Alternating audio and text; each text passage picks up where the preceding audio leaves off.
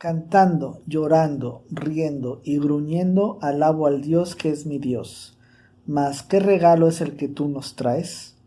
Cuando Zaratustra hubo oído estas palabras, saludó al santo y dijo, ¿Qué podría yo daros a vosotros? Pero déjame irme a prisa para que no os quite nada. Y así se separaron, el anciano y el hombre, riendo como ríen dos muchachos. Mas cuando Zaratustra estuvo solo, habló así a su corazón. ¿Será posible? Este viejo santo en su bosque no ha oído todavía nada de que Dios ha muerto. Cuando Zaratustra llegó a la primera ciudad, situada al borde de los bosques, encontró reunida en el mercado una gran muchedumbre, pues estaba prometida la exhibición de un volatinero.